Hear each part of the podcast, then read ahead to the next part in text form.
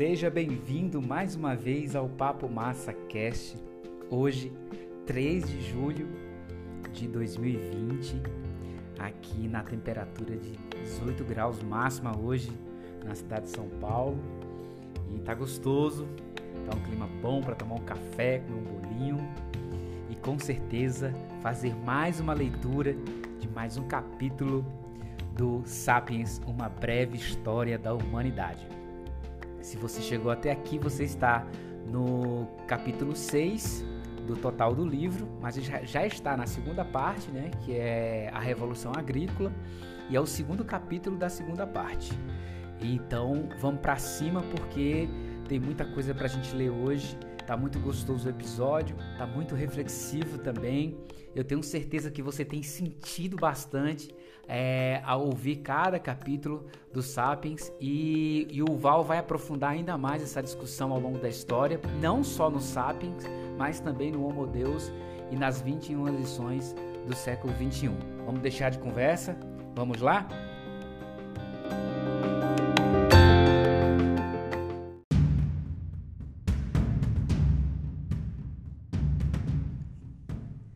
Capítulo 6 Construindo Pirâmides. A Revolução Agrícola é um dos acontecimentos mais controversos da história. Alguns defensores afirmam que ela colocou a humanidade no caminho da prosperidade e do progresso. Outros insistem que levou à perdição. Esse foi o ponto decisivo, afirmam, em que os sapiens a, abandonaram a sua íntima simbiose com a natureza e correram rumo à ganância e à alienação. Qualquer que fosse a direção dessa estrada, não havia retorno. A agricultura permitiu que as populações aumentassem de maneira tão rápida e radical que nenhuma sociedade agrícola complexa poderia se sustentar novamente se voltasse a se dedicar à caça e à coleta por volta de 10 mil antes de Cristo, antes da transição para a agricultura, a Terra era o lar de 5 a 8 milhões de caçadores-coletores nômades. No século I, restavam apenas de 1 a 2 milhões de caçadores-coletores, abrindo parêntese, principalmente na Austrália, na América e na África, fechando parênteses. Mas os 250 milhões de agricultores no mundo fizeram com que esses números continuassem diminuindo. A grande maioria dos agricultores viviam em assentamentos permanentes, apenas alguns eram pastores nômades. Os assentamentos permanentes faziam com que o terreno da maioria dos povos fosse drasticamente reduzido. Os antigos caçadores-coletores geralmente viviam em territórios com muito mais dezenas e até centenas de quilômetros quadrados. Lá, entre aspas, era o território inteiro, com suas colinas, rios, florestas e céu aberto. Já os camponeses, por sua vez, passavam a maior parte é, do seu dia trabalhando em um pequeno campo ou pomar, e sua vida doméstica se centrava em uma estrutura apertada de madeira, pedra ou barro, medido não mais do que algumas dezenas de metros, ou seja, a sua casa.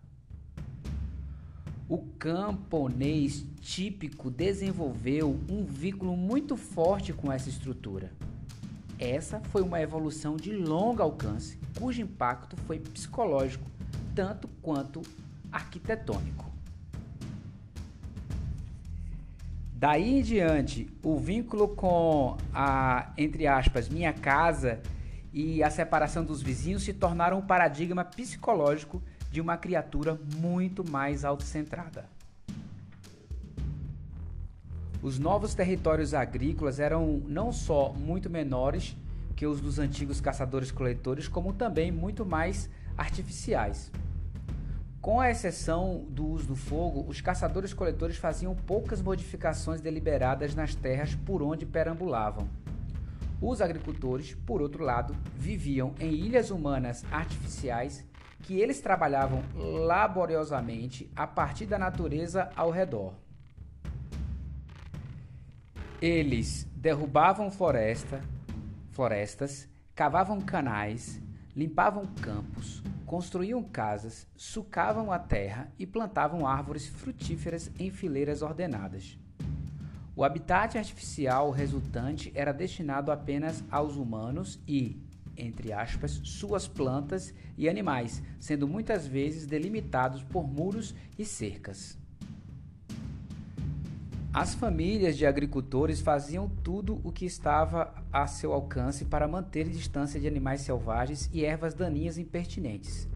Se tais intrusos conseguiam entrar, eram expulsos. Se persistiam, seus adversários humanos procuravam maneiras de exterminá-los. Erguiam-se defesas particularmente fortes ao redor da casa do início da agricultura até os nossos dias, bilhões de humanos armados com galhos, mata-moscas, sapatos e pulverizadores de veneno têm, tra têm travado guerras incansáveis contra formigas diligentes, baratas furtivas, aranhas aventureiras e besouros desorientados que se infiltram constantemente no domicílio humano. Durante a maior parte da história, esses enclaves feitos por homem permaneceram muito pequenos, cercados por extensões de natureza selvagem. A superfície do planeta mede cerca de 510 milhões de quilômetros quadrados, dos quais 155 milhões são terra. Em 1400, a grande maioria dos agricultores, junto com suas plantas e animais, se reuniam em uma área de apenas 11 milhões de quilômetros quadrados, 2% da superfície da Terra. Todos os outros lugares eram frios demais, quentes demais, secos demais, úmidos demais ou de alguma outra forma inadequados para o cultivo. Esses minúsculos 2% da superfície do planeta constituíam o palco em que a história se desenvolveu. As pessoas tinham dificuldade de abandonar, de abandonar suas ilhas artificiais. Elas não podiam abandonar suas casas, campos e celeiros sem um grave risco de perdê-los. Além disso, com o passar do tempo, elas acumularam cada vez mais coisas, objetos não facilmente transportáveis que as prendiam ao local. Os antigos agricultores podem nos parecer miseráveis, mas uma família típica tinha mais artefatos que uma tribo inteira de caçadores e coletores.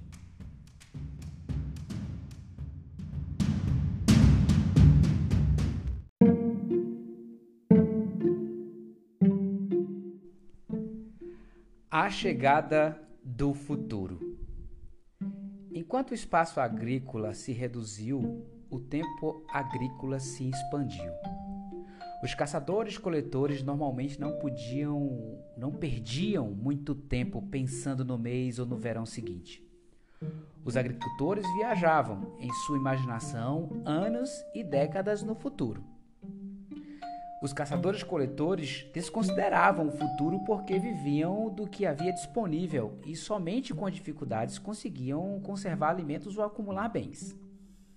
É claro que eles faziam alguns planos, os criadores da arte é, rupestre de Chauveau, é, Lascaux e Altamira quase certamente pretendiam que sua obra é, durasse gerações.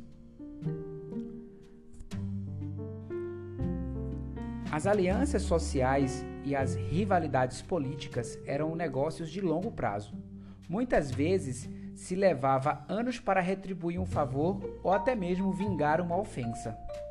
No entanto, na economia de subsistência de caça e da coleta havia um limite óbvio a tal planejamento de longo prazo. Paradoxalmente, isso poupava os caçadores-coletores de muitas ansiedades. Não fazia sentido se preocupar com coisas que eles não podiam controlar. A revolução agrícola tornou o futuro muito mais importante do que havia sido até então. Os agricultores sempre precisam ter o futuro em mente e trabalhar em função dele. A economia agrícola se baseava em um ciclo sazonal de produção, compreendendo longos meses é, de cultivo seguidos de breves períodos de colheita. Na noite após o fim de uma colheita farta, os camponeses podiam celebrar tudo o que tinham obtido mas dali a uma semana estavam novamente se levantando ao amanhecer para uma longa jornada de trabalho no campo. Embora houvesse comida suficiente para o dia seguinte, a semana seguinte e até mesmo o mês seguinte, eles precisavam se preocupar com os anos seguintes. A preocupação com, o futuro tinha origem não só nos ciclos sazonais de produção, como também na incerteza fundamental da agricultura. Uma vez que a maioria dos vilarejos vivia do cultivo de uma variedade limitada de plantas e animais domesticados, elas estavam à mercê de secas, inundações e pestes. Os camponeses eram obrigados a produzir mais do que consumiam para que pudesse acumular reservas. Sem grãos no silo, frascos de azeite no porão, queijo na dispensa e linguiças é, pendendo das vigas no telhado, eles passariam fome em anos ruins. E eles estavam fadados a se deparar com anos ruins mais cedo ou mais tarde. Um camponês vivendo com base na suposição de que não haveria, de que não haveria anos ruins, não vivia por muito tempo.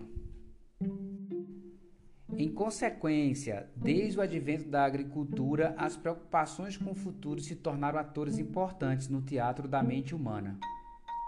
Onde os agricultores dependiam da chuva para regar seus campos, o início da estação chuvosa significava que todas as manhãs eles olhavam para o horizonte, cheirando o vento e muitas vezes apertando os olhos.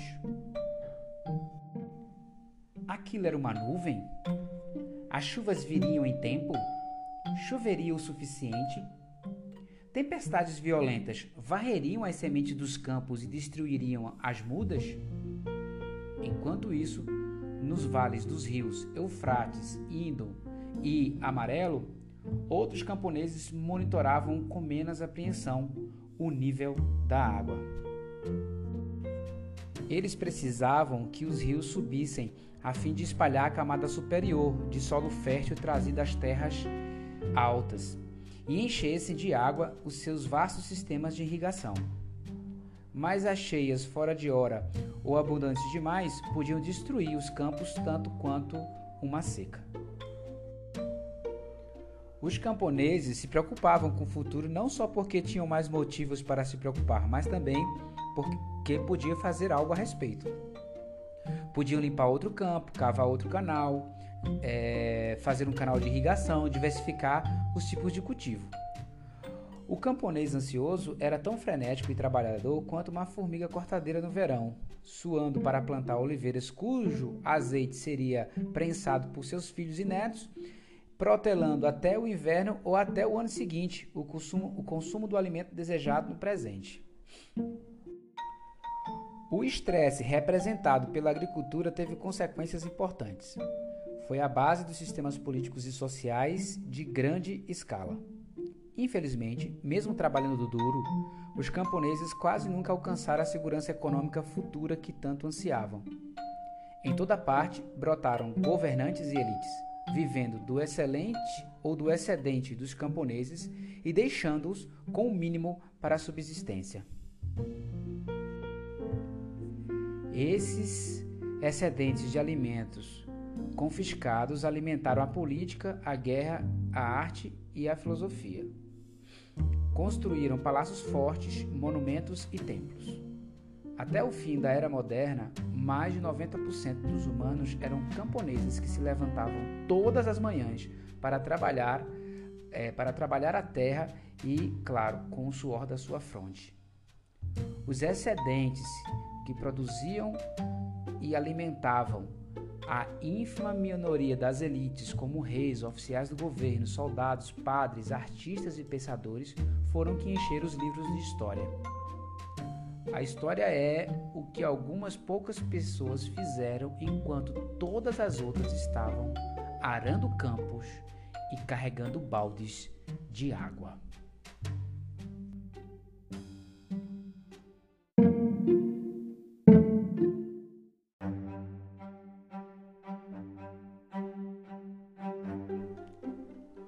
Uma ordem imaginada.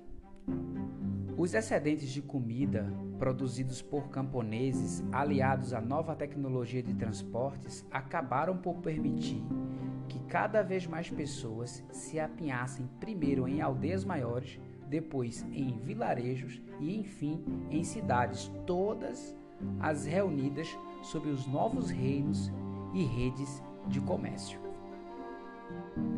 Mas, para tirar vantagem dessas novas oportunidades, os excedentes de alimento e a melhoria do transporte não eram suficientes.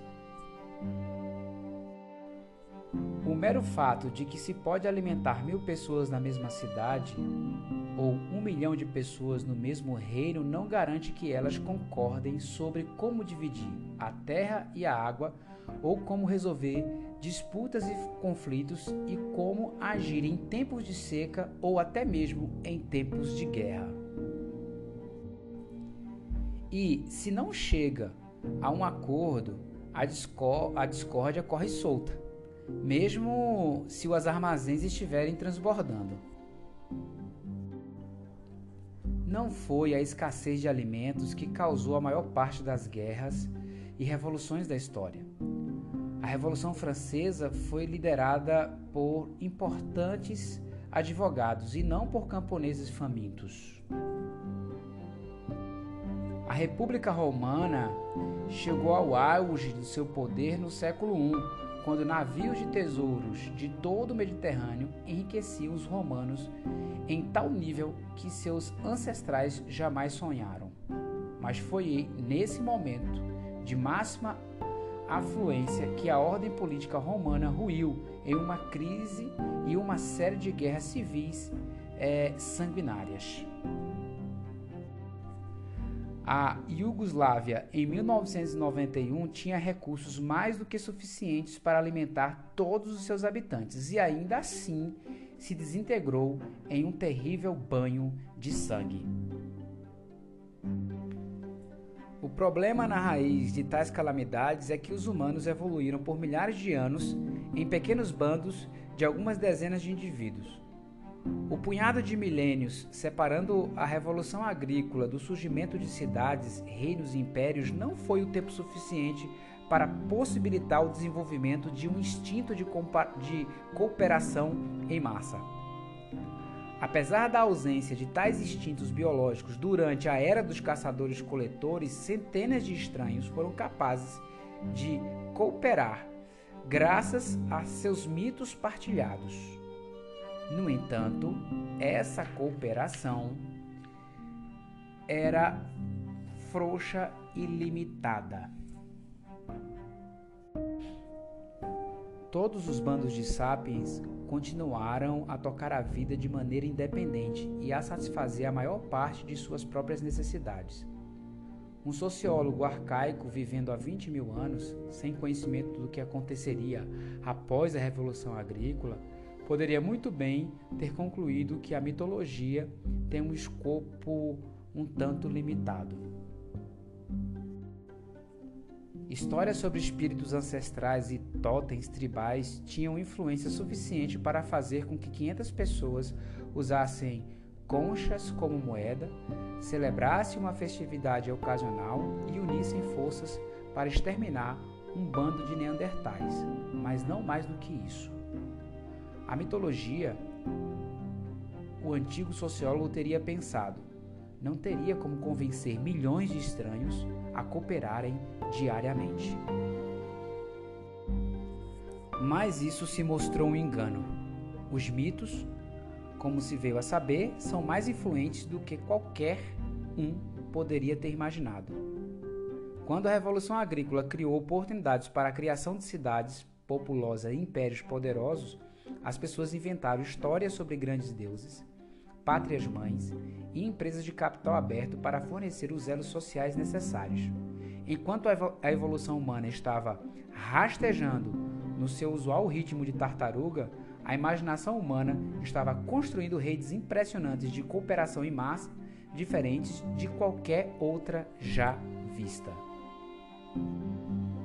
Por volta de 8500 a.C., os maiores assentamentos do mundo eram vilarejos como Jericó, que continha algumas centenas de indivíduos. Em 7000 a.C., a cidade de Kassal Ruiska, na Anatólia, tinha entre 5 mil e 10 mil indivíduos.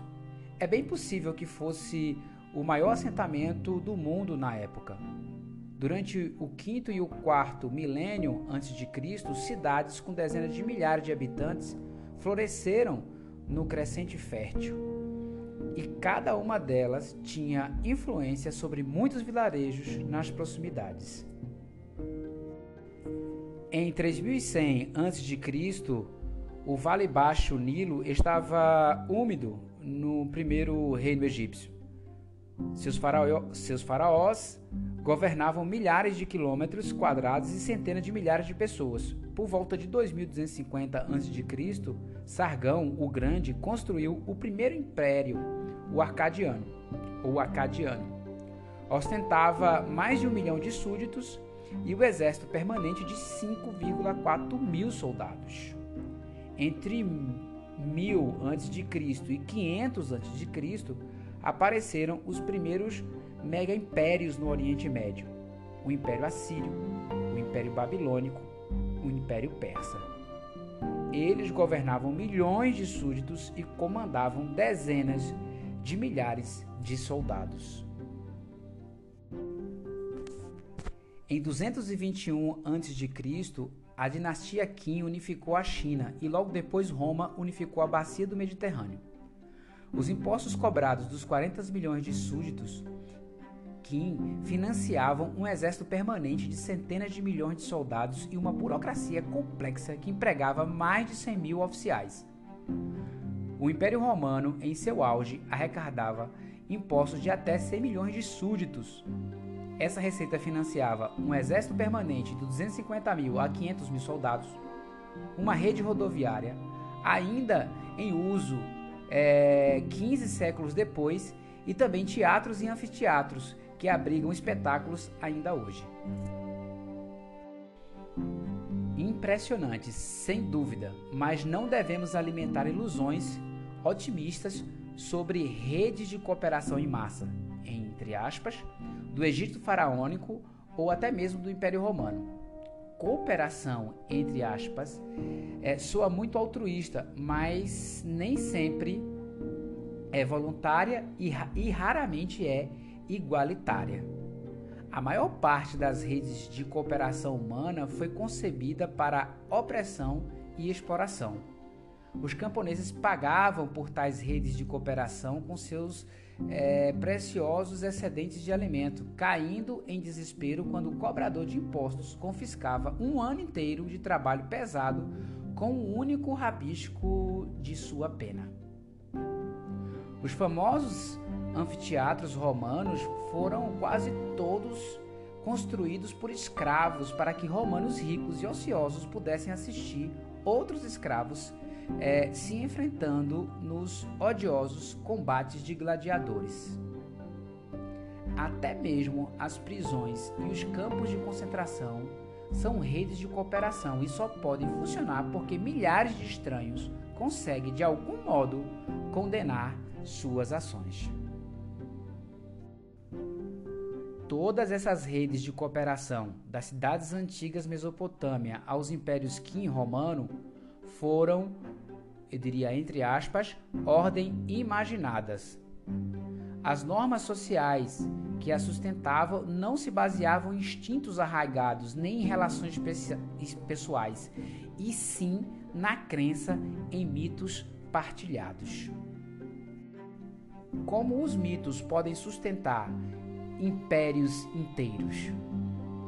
Já discutimos um desses exemplos, a Peugeot examinemos dois mitos mais conhecidos da história: o Código de Hammurabi, de aproximadamente 1776 a.C., que serviu como um manual de cooperação para centenas de milhares de babilônicos na antiguidade, e a Declaração da Independência dos Estados Unidos, de 1776, que ainda hoje serve como um manual de cooperação para centenas de milhares de norte americanos. Em 1776 a.C., a Babilônia era a maior cidade do mundo. O Império Babilônico era provavelmente o maior do mundo, com mais de um milhão de súditos. Governava a maior parte da Mesopotâmia, incluindo quase todo o território da, do atual Iraque e as partes da Síria e do Irã. O mais famoso rei babilônico foi o Hammurabi. Sua fama se deve principalmente ao texto que recebe seu nome, o Código de Hammurabi. Esse foi uma coleção de leis e decisões judiciais cujo objetivo era apresentar Hammurabi como um modelo de um rei justo, servir como base para um sistema jurídico é, como também mais uniforme em todo o Império Babilônico e ainda ensinar às gerações futuras o que é justiça e como age um rei justo. As gerações futuras prestaram atenção. A elite intelectual e burocrática da antiga Mesopotâmia canonizou, canonizou o texto. E escribas, aprendizes, continuaram a copiá-los muito depois de Hammurabi morrer e de seus, eu diria assim, impérios caírem em ruína. O Código de Hammurabi é, portanto, uma boa fonte para entender o antigo ideal da ordem social dos mesopotâmios. O texto começa afirmando que os deuses Anu, Enlil e Madruká, as, as principais deidades né, do panteão mesopotâmio, nomearam Hammurabi para, diria assim, entre aspas, fazer a justiça prevalecer na terra, abominar o que é mal e perverso, e impedir que os fortes oprimem os fracos, fechando aspas. Então, lista cerca de 300 julgamentos de acordo com, com a seguinte fórmula estabelecida. Se tal e tal coisa acontece, tal é o julgamento. Por exemplo, os julgamentos 196, 199 e 209 ao 214 afirmam: 196. Se um homem superior arrancar o olho de outro homem superior, deverá ter seu olho arrancado. 197. Se ele quebrar o osso de outro homem superior, deverá ter seu osso quebrado. 198.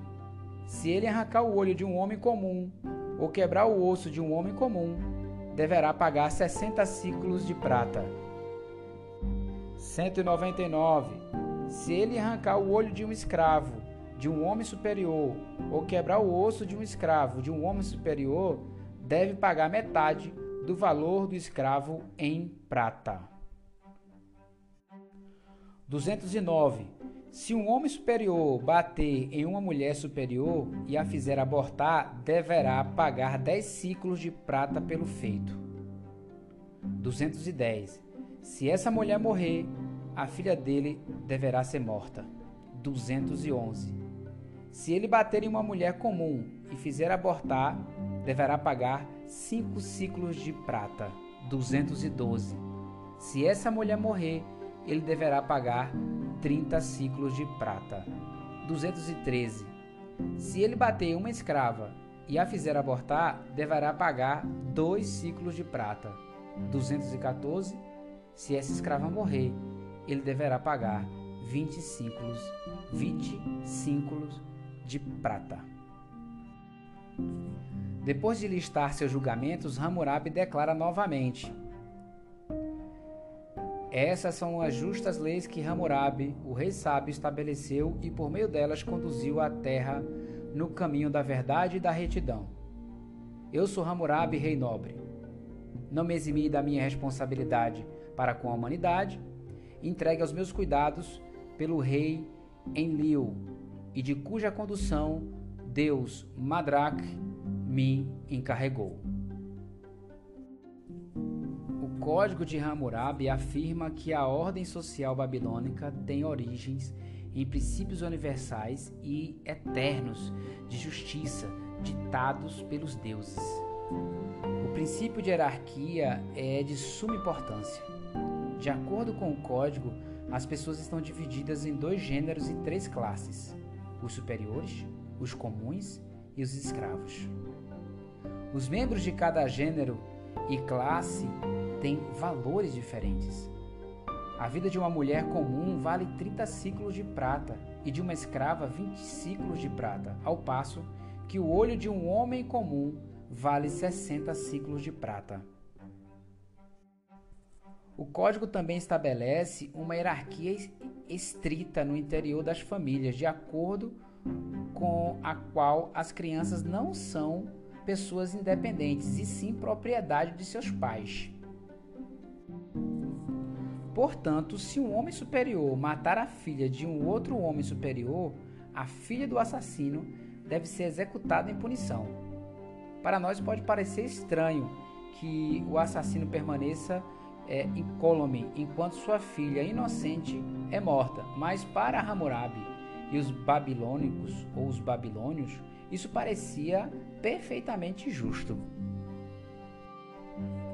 O Código de Hammurabi se baseava na premissa de que, se todos os súditos do rei aceitassem sua posição na hierarquia e agissem de acordo com ela, o milhão de habitantes do império seria capaz de cooperar de maneira eficaz.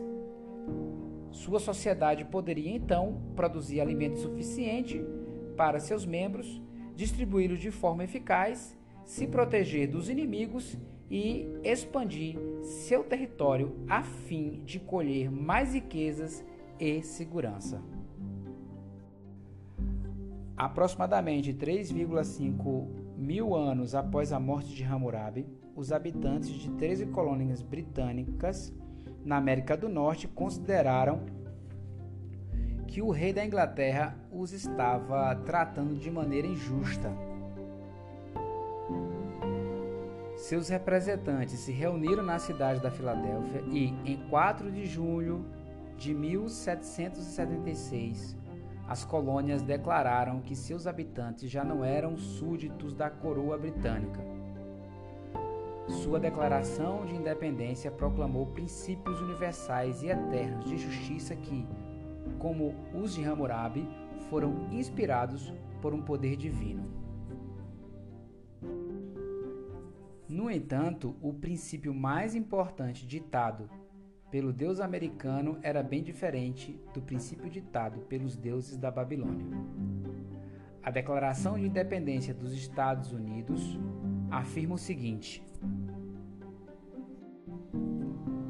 Consideramos estas verdades evidentes por si mesmo, que todos os homens são criados iguais, que são dotados por seu Criador de certos direitos inalienáveis, que entre esses estão a vida, a liberdade e a procura de felicidade.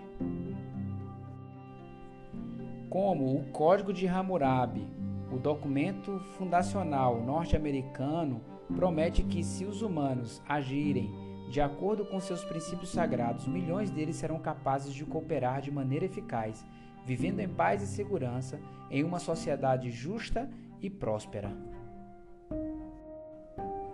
Como o Código de Hammurabi, a Declaração de Independência dos Estados Unidos foi não só um documento de seu tempo e lugar, também foi aceita por gerações futuras. Há mais de 200 anos, as crianças nas escolas norte-americanas a copiam e aprendem ela de cor. Os dois textos nos apresentam um dilema óbvio. Tanto o Código de Hammurabi quanto a Declaração de Independência dos Estados Unidos afirmam definir princípios universais e eternos de justiça, mas, de acordo com os norte-americanos, todas as pessoas são iguais e, conforme os babilônios, as pessoas são decididamente desiguais. Os norte-americanos diriam, é claro que eles estão certos e que Hammurabi está errado. Hammurabi, naturalmente, retorqueria que ele está certo e que os norte-americanos estão errados. Quando, na verdade, ambos estão errados. Tanto Hammurabi quanto os pais fundadores dos Estados Unidos é, imaginaram uma realidade governada por princípios universais e imutáveis de justiça, como igualdade ou hierarquia. Mas o único lugar em que tais princípios universais existem é na imaginação fértil dos sábios e nos mitos que eles inventam e contam uns aos outros. Esses princípios não têm nenhuma validade objetiva. É fácil para nós aceitar que a divisão das pessoas em, entre aspas, superiores e, entre aspas, comuns é produto da imaginação. Mas a ideia de que todos os humanos são iguais também é um mito. Em que sentido todos os humanos são iguais uns aos outros? Existe alguma realidade objetiva fora da imaginação humana em que somos verdadeiramente iguais? Todos os humanos são iguais do ponto de vista biológico? Tentemos traduzir a frase mais famosa da Declaração da Independência dos Estados Unidos em termos biológicos. Consideramos estas verdades evidentes por si mesma, que todos os homens são criaturas iguais em negrito, que são dotados em negrito por seu criador em negrito de certos direitos inalienáveis, direito inalienáveis em negrito, que entre estes estão a vida, não está em negrito, aí vem em negrito a liberdade e depois a procura de felicidade, sendo que felicidade está em negrito no livro. De acordo com a ciência da biologia, as pessoas não foram criadas, elas evoluíram. Primeira coisa, né? E certamente não evoluíram para ser iguais, entre aspas. A ideia de igualdade está intrinsecamente ligada à ideia de criação. Os norte-americanos tiraram a ideia de igualdade do cristianismo, que afirma que todo indivíduo tem uma alma de origem divina e que todas as almas são iguais diante de Deus. No entanto, se não acreditamos nos mitos cristãos sobre Deus, criação e almas, o que significa dizer todas as pessoas são iguais, entre aspas? A evolução se baseia na diferença e não na igualdade. Cada pessoa carrega um código genético um pouco diferente e é exposta desde o nascimento a diferentes influências ambientais. Isso leva ao desenvolvimento de diferentes qualidades que carregam consigo diferentes chances de sobrevivência. Portanto, a expressão que está lá no, no código, na Declaração de Independência americana, diz assim: são criados iguais. Essa expressão deveria ser substituída, ou melhor, traduzida como evoluíram de forma diferente. Assim como as pessoas nunca foram criadas, tampouco, de acordo com a ciência da biologia, existe um criador que tenha dotado de alguma coisa. Assim como as pessoas nunca foram criadas, é, tampouco, de acordo com a ciência da biologia, existe um criador que as tenha dotado de alguma coisa. Há apenas um processo evolutivo cego, destituído de propósito, levando as pessoas ou levando ao nascimento de indivíduos. Portanto, a expressão são dotados por seu Criador deveria ser substituído, ou melhor, traduzidos simplesmente como nasceram. Igualmente, não existe direitos na biologia. Há apenas órgãos, habilidades e características. Os pássaros voam não porque têm o direito de voar, mas porque têm asas. E não é verdade que esses órgãos, habilidades e características são inalienáveis, entre aspas. Muitos deles passam por mutações constantes e podem muito bem se perder completamente com o tempo. O avestruz é uma ave que perdeu a capacidade de voar. Portanto, direitos inalienáveis, entre aspas, deveria ser traduzido como lá na Declaração de Independência Americana. Deveria ser substituído ou traduzido como características mutáveis. Ponto. O avestruz é uma ave que perdeu a capacidade de voar. Portanto, direitos inalienáveis deveria ser traduzido como características mutáveis. E quais são as características que evoluíram nos humanos? Vida, certamente. Mas liberdade, isso não existe na biologia. Assim como igualdade, direitos e empresas de responsabilidades limitadas, a liberdade é algo que as pessoas inventaram, que só existe na nossa imaginação. De uma perspectiva biológica, não faz sentido dizer que os humanos em sociedades democráticas são livres, ao passo que os humanos em sociedades ditatoriais não o são. E quanto à felicidade? Até o momento, as pesquisas biológicas foram incapazes de propor uma definição clara de felicidade ou uma maneira de medi-las objetivamente. A maioria dos estudos biológicos reconhece apenas a existência de prazer, que é mais facilmente definido e medido. Portanto, a vida, a liberdade e a procura da felicidade deveriam ser traduzidos como a vida e a procura do prazer. Então, aqui está a frase da Declaração de Independência dos Estados Unidos traduzida em termos biológicos. Consideremos estas verdades evidentes por si mesmas, que todos os homens evoluíram de forma diferente, que nasceram com certas características mutáveis, que entre estas estão a vida e a procura do prazer. Os defensores da igualdade e dos direitos humanos talvez fiquem escandalizados com essa linha de raciocínio. Sua, sua reação provavelmente será: abre aspas. Nós sabemos que as pessoas não são iguais biologicamente, mas se acreditarmos que somos todos iguais em essência, isso nos permitirá criar uma sociedade estável e próspera. Fecha aspas. Eu não tenho nenhum argumento contra isso. É exatamente o que eu quero dizer com, abre aspas, ordem imaginada, fecha aspas. Acreditamos em uma ordem particular não porque seja objetivamente verdadeira, mas porque acreditar nela nos permite cooperar de maneira eficaz e construir uma sociedade melhor. Ordens imaginadas não são conspirações malignas ou miragens inúteis. Ao contrário, são a única forma pela qual grandes números de seres humanos podem cooperar efetivamente. Lembre-se, no entanto, que Hammurabi pode ter defendido seu princípio de hierarquia usando a mesma lógica. Abre aspas. Eu sei que homens superiores, comuns e escravos, não são tipos de pessoas inerentemente diferentes. Mas se acreditarmos que são, isso nos permitirá criar uma sociedade estável e próspera. Fecha aspas.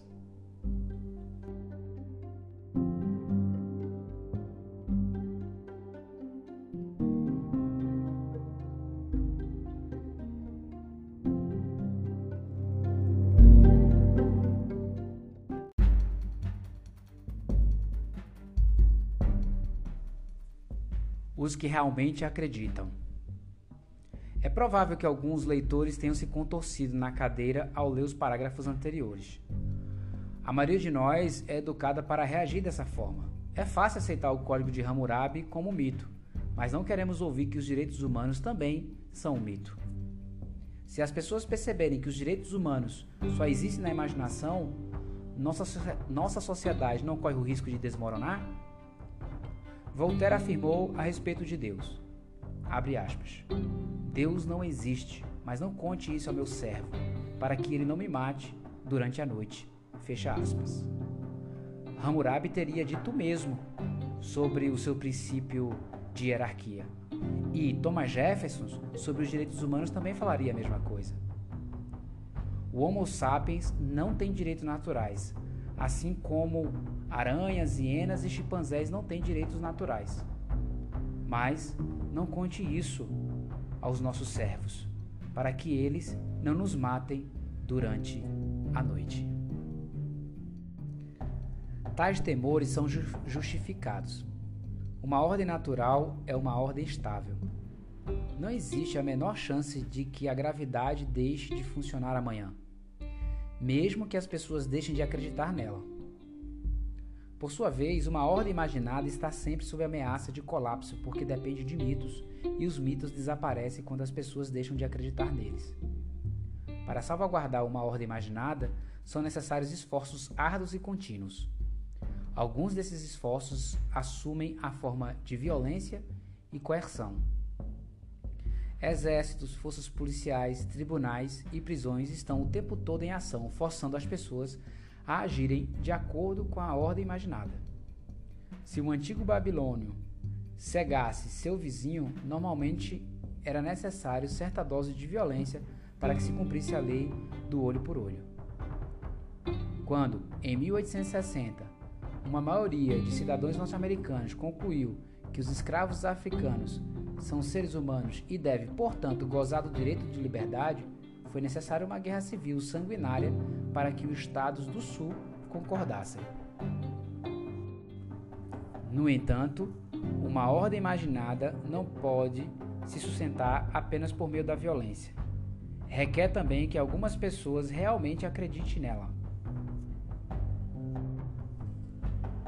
príncipe Telharden, que começou sua carreira camaleônica sob Luís XVI para posteriormente servir o regime revolucionário e o napoleônico, e enfim é, trocar sua lealdade a tempo de terminar seus dias trabalhando para a monarquia restaurada, resumiu décadas de experiência governamental, afirmando que, abre aspas, é, podemos fazer muitas coisas com baionetas, mas é muito desconfortável sentar sobre elas. Fecha aspas. Um único padre muitas vezes faz o trabalho de uma centena de soldados, só que é muito mais barato e eficaz. Além do mais, não importa quão eficientes sejam as baionetas, alguém precisa empunhá-las. Por que os soldados, carcereiros, juízes e policiais manteriam uma ordem imaginada em que não acreditassem? De todas as atividades humanas coletivas, a mais difícil de organizar é a violência. Dizer que uma ordem social é mantida por força militar imediatamente levanta a pergunta: o que mantém a ordem militar? É impossível organizar um exército unicamente por meio de coerção.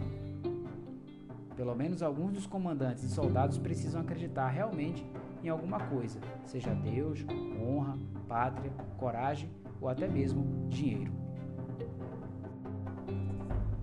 Uma questão ainda mais interessante diz respeito àqueles que se situam no topo da pirâmide social.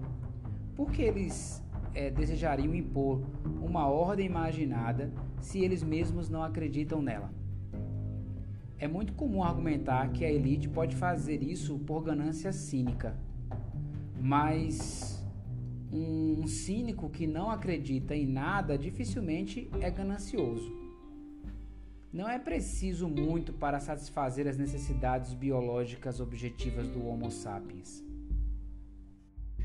Depois que tais necessidades são satisfeitas, mais dinheiro pode ser gasto na construção de pirâmides, sair de férias pelo mundo, financiar campanhas eleitorais, bancar uma, uma organização terrorista ou investir na bolsa de valores e ganhar mais dinheiro. Todas as quais são atividades de um cínico de verdade, considerada absolutamente sem sentido. Diógenes, o filósofo grego que fundou a escola cínica, vivia em um barril. Quando Alexandre Magno certa vez visitou Diógenes enquanto ele descansava ao sol, e perguntou se havia alguma coisa que pudesse fazer por ele, o cínico respondeu ao conquistador todo-poderoso: abre aspas, sim, há algo que possa fazer. Por favor, vá um pouco para o lado, você está tampando o sol. Fecha aspas. É por isso que os cínicos não constroem impérios e que uma ordem imaginada só pode ser mantida se grandes segmentos da população e, em particular, grandes segmentos da elite e das forças de segurança realmente acreditarem nela. O cristianismo não teria durado dois mil anos se a maioria dos bispos e dos padres não acreditassem em Cristo. a democracia norte-americana não teria durado 250 anos se a maioria dos presidentes e congressistas não acreditasse nos direitos humanos. O sistema econômico moderno não teria durado um único dia se a maioria dos investidores e banqueiros não acreditasse no capitalismo.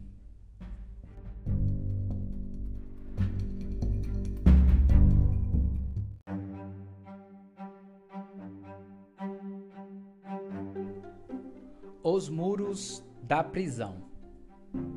Como você faz as pessoas acreditarem em uma ordem imaginada como o cristianismo, a democracia ou o capitalismo? Primeiro, você nunca admite que a ordem é imaginada. Você sempre insiste que a ordem que sustenta a sociedade é uma realidade objetiva criada pelos grandes deuses ou pelas leis da natureza. As pessoas são diferentes não porque Hammurabi disse isso, mas porque Enlil e Madruk decretaram isso.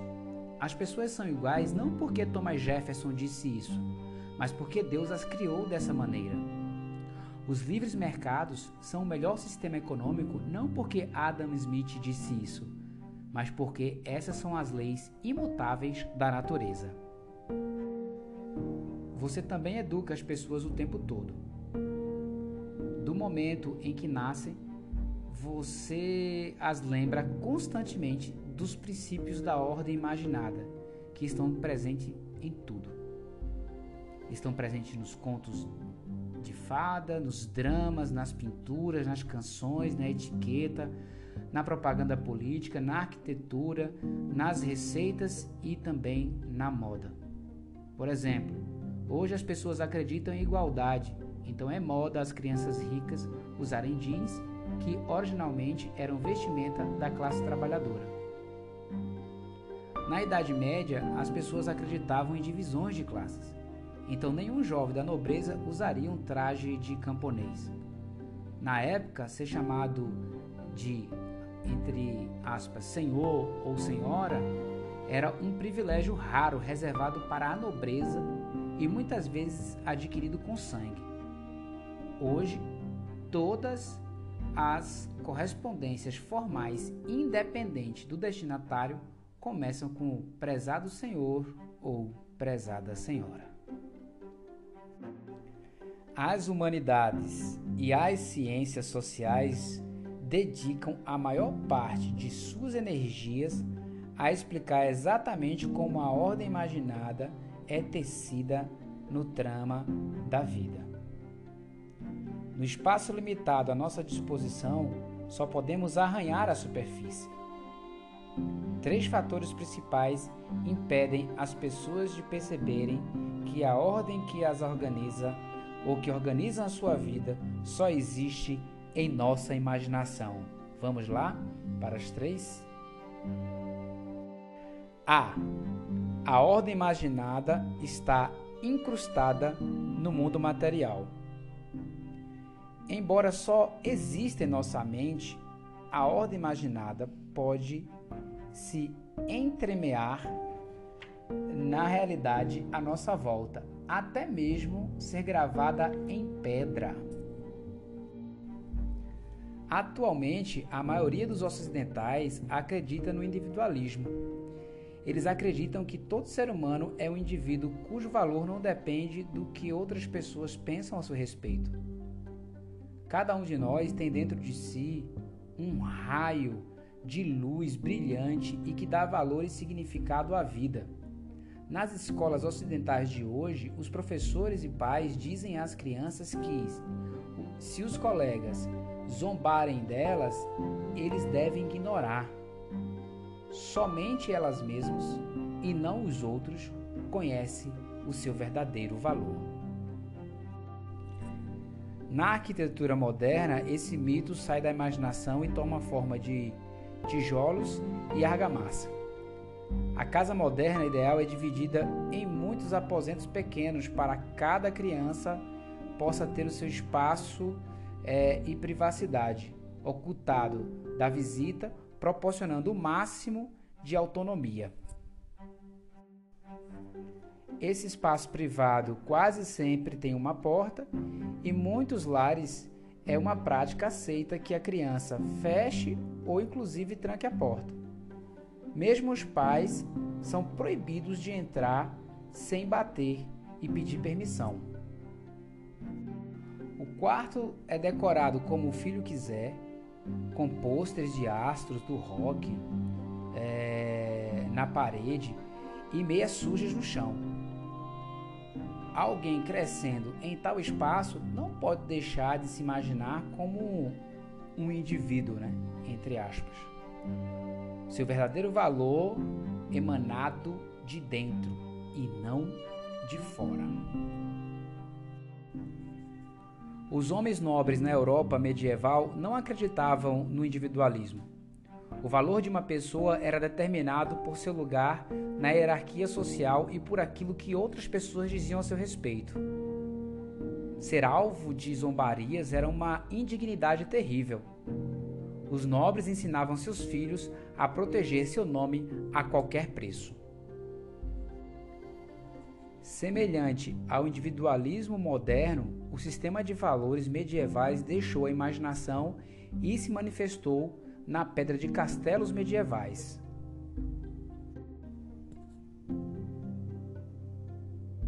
Semelhante ao individualismo moderno, o sistema de valores medieval deixou a imaginação e se manifestou na pedra dos castelos medievais. O castelo raramente tinha aposentos privativos para crianças, abrindo parênteses, ou aliás, para qualquer pessoa, fechando parênteses, o filho adolescente de um barão medieval não tinha um quarto só seu no segundo andar do castelo, com pôsteres de Ricardo Coração do Leão e do Rei Arthur nas paredes, e uma porta trancada que seus pais não tinham permissão para abrir. Ele dormia ao lado de muitos outros jovens em um grande salão. Estava sempre à, vista, sempre tinha que levar em consideração o que os outros viam e diziam. Alguém crescendo em tais condições naturalmente concluía que o verdadeiro valor de um homem era determinado por seu lugar na hierarquia social e por aquilo que outras pessoas diziam a seu respeito. B. A ordem imaginada define nossos desejos. A maioria das pessoas não quer aceitar que a ordem que governa a sua vida é imaginária, mas na verdade cada pessoa nasce em uma ordem imaginada pré-existente e seus desejos são moldados desde o nascimento pelos mitos dominantes. Nossos desejos pessoais, portanto, se tornam as, as defesas mais importantes da ordem imaginada. Por exemplo, os desejos mais valorizados no Ocidente de hoje são definidos por mitos românticos, nacionalistas, capitalistas e humanistas que estão aí há séculos. Amigos dando conselho muitas vezes dizem aos outros: siga o coração, siga seu coração. Mas o coração é um agente duplo que geralmente recebe também instruções de, dos mitos dominantes do momento. E a própria recomendação de seguir o coração era implantada em nossa mente por uma combinação de mitos românticos do século XIX e os mitos consumistas do século XX. A Coca-Cola ela promoveu um dos seus produtos que é a Diet Coke com o seguinte slogan: Coca-Cola Diet, faça o que lhe faz bem. Mesmo aqueles que as pessoas imaginam serem os seus desejos mais pessoais geralmente são programados pela ordem imaginada. Consideremos, por exemplo, o desejo popular de passar férias no exterior. Não há nada de natural ou óbvio nisso. Um chimpanzé macho alfa jamais pensaria em usar o seu poder para passar férias no território de um bando de chimpanzés vizinhos. A elite do Egito Antigo gastou sua fortuna construindo pirâmides e mumificando seus cadáveres, mas quase ninguém pensou em ir fazer compras na Babilônia ou ir esquiar na Fenícia. As pessoas hoje gastam grandes somas de dinheiro com férias no exterior porque realmente acreditam nos mitos do consumismo romântico. O romantismo nos diz que para aproveitar ao máximo nossa, nosso potencial humano, devemos ter tantas experiências diferentes quanto possível. Devemos nos abrir ao amplo leque de, ao amplo leque de emoções, experimentar vários tipos de relacionamento, provar culinárias diferentes, aprender a apreciar diferentes estilos de música.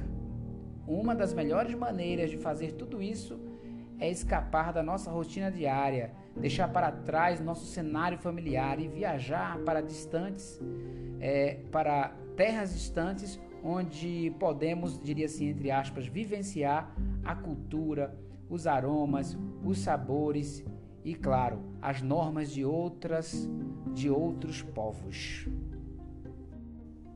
Ouvimos repetidas vezes os mitos românticos sobre, abre aspas, com uma nova experiência, abriu meus olhos e mudou minha vida. Fecha aspas.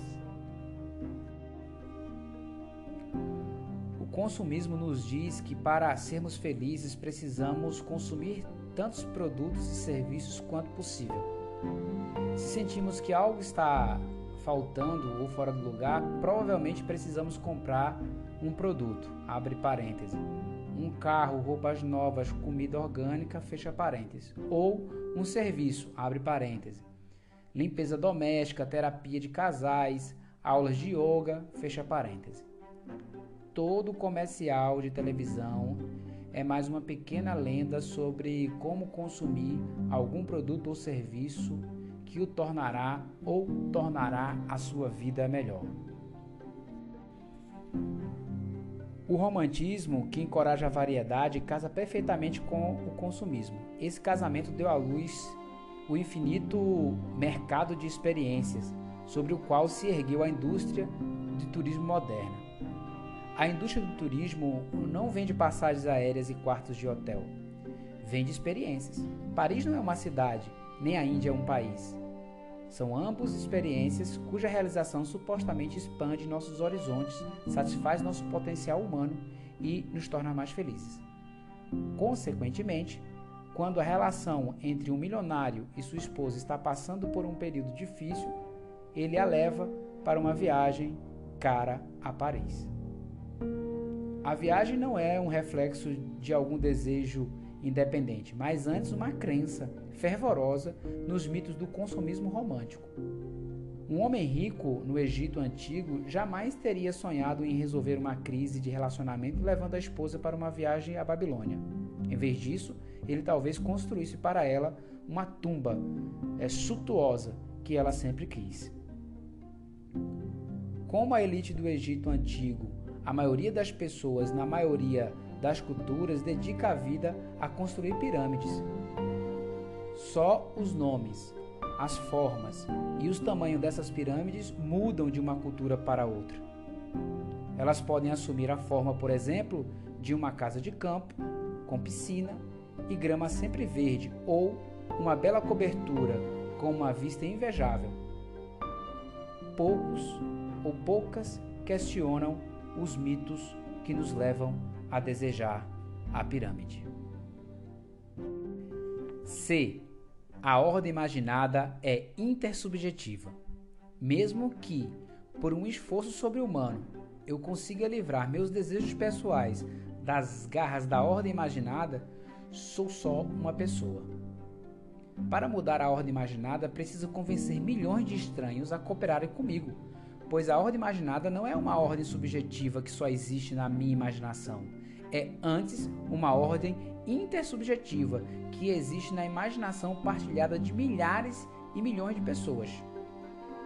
Para entender isso, precisamos compreender a diferença entre objetivo, subjetivo e intersubjetivo.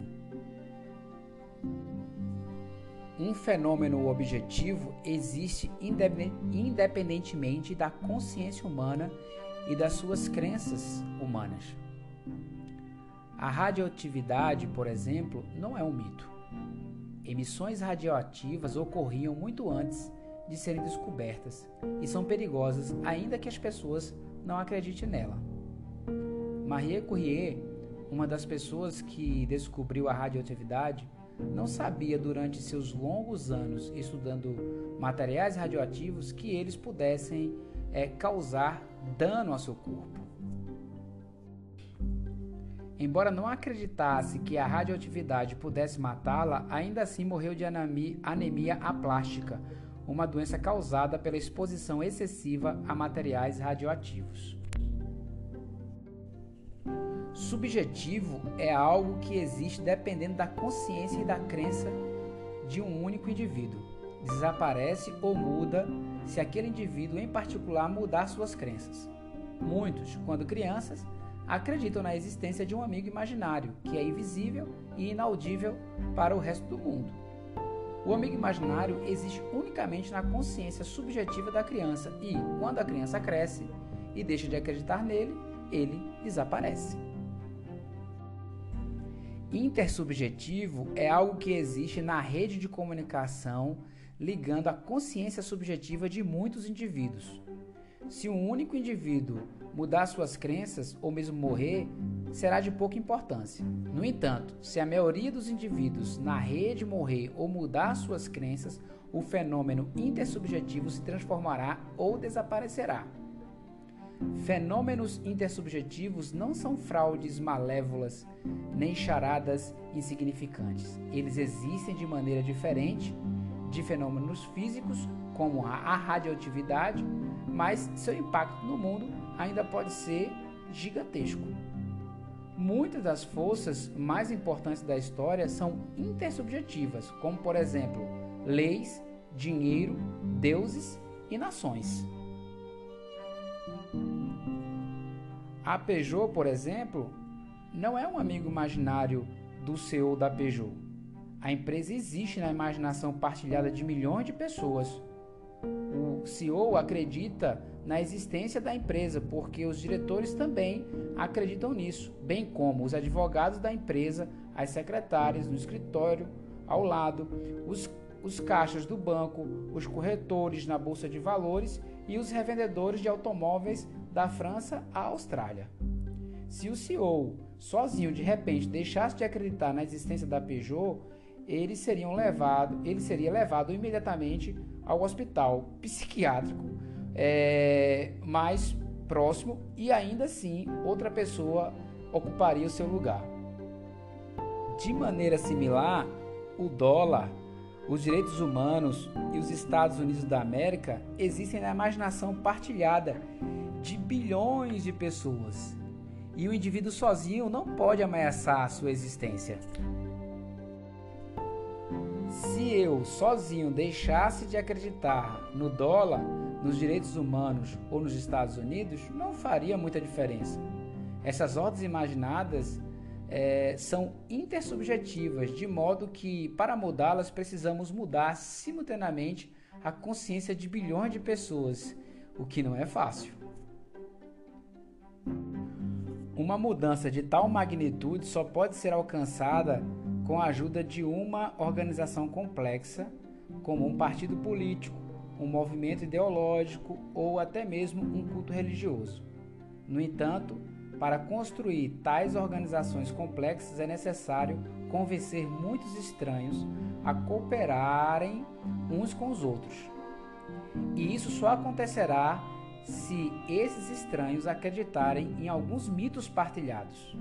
Daí decorre que, para mudar uma ordem imaginada existente, precisamos primeiro acreditar em uma ordem imaginada alternativa. Para desmanchar a Peugeot, por exemplo, precisamos imaginar algo mais poderoso, como o sistema jurídico francês. Para desmantelar o sistema jurídico francês, precisamos imaginar algo ainda mais poderoso, como o Estado francês. E se desejarmos desmantelar isso também, teremos que imaginar algo ainda mais poderoso. Não há como escapar à ordem imaginada. Quando derrubamos os muros da nossa prisão e corremos para a liberdade, estamos, na verdade, correndo para o pátio mais espaçoso de uma prisão maior.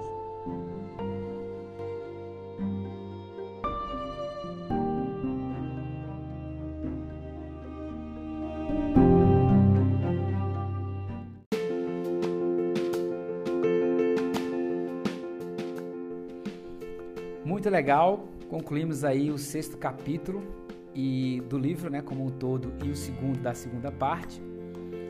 Esse capítulo que fala sobre construindo pirâmides é muito interessante e eu gosto muito da parte que o Val explica sobre as ordens imaginadas, né?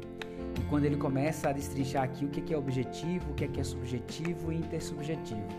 E ele também mostra que, é, como ser humano hoje, é, nós não podemos fugir dessas coisas? Como ele diz aqui no finalzinho, se você acha que vai fugir de uma ordem imaginada, achando que vai encontrar liberdade, na verdade você está indo para um pátio talvez mais espaçoso de uma outra ordem imaginada. Então, é, o que eu quero falar aqui é que eu acredito que a gente não deve ler um livro como esse e se rebelar contra o sistema. Muito pelo contrário, você tem que buscar adequar a sua mente a aprender a lidar com todas essas ficções, com todas essas ordens imaginadas e, claro, encontrar ali um caminho é, de meio termo diante de tudo isso. Tem muita gente que lê ou, ao escutar esse livro, é, termina se rebelando contra o sistema e contra tudo que a gente construiu de uma certa forma até agora. É muito importante também entender que o Val ele começa né, é, descendo a lenha, como eu gosto de dizer assim, ele desce a lenha, mas daqui a pouco ele começa também trabalhando outros pontos. Eu que já li os três livros, consegui fazer essa leitura né, dele. Ele, ele mostra o, o ponto ruim, doloroso, ele, ele apresenta inclusive como uma crítica mesmo, você pode ver na leitura dele, mas daqui a pouco ele começa meio que mostrando também o outro lado. Isso é muito importante, beleza? Obrigado por ter chegado até aqui. Tenho certeza que você vai acompanhar esses 20 dias de leitura e vai agregar muito à sua vida. Não esquece de me seguir nas redes sociais, arroba Papo Massa. Não esquece de acessar o meu site, Papo Massa Academy Lá eu tenho o livro, o meu livro, Papo Hashtag Massa, como também tem o meu curso online de vendas, né? E com certeza vai ser muito proveitoso para você se você é líder comercial, dono de negócio ou até mesmo vendedor ou quer abrir um negócio. É fundamental você realmente fazer esse curso, beleza? Um beijo, tenha uma vida plena e com certeza nos encontraremos no próximo episódio.